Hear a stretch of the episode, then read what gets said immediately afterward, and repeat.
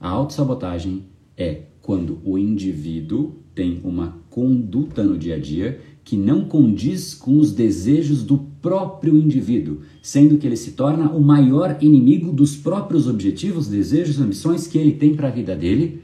Isso porque ele não sabe fazer uma gestão dele mesmo e o cérebro acaba desistindo daquilo antes do desejo deixar de existir. Então ele simplesmente sabotou aquele desejo. E isso vai acontecendo não por falta de clareza, por falta de, de desejos, muito pelo contrário, isso acontece porque ele tem padrões cerebrais arraigados anteriores ao desejo que não combinam com o desejo.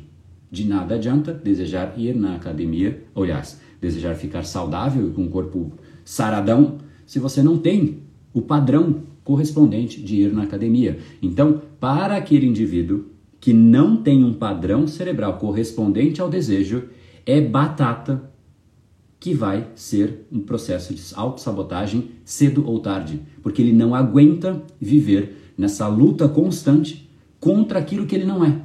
E cansa isso. Aí o que ele faz? Volta como se fosse uma gravidade ao processo anterior, ao padrão anterior, sabotando aquilo que outrora já no passado longínquo, era o desejo dele.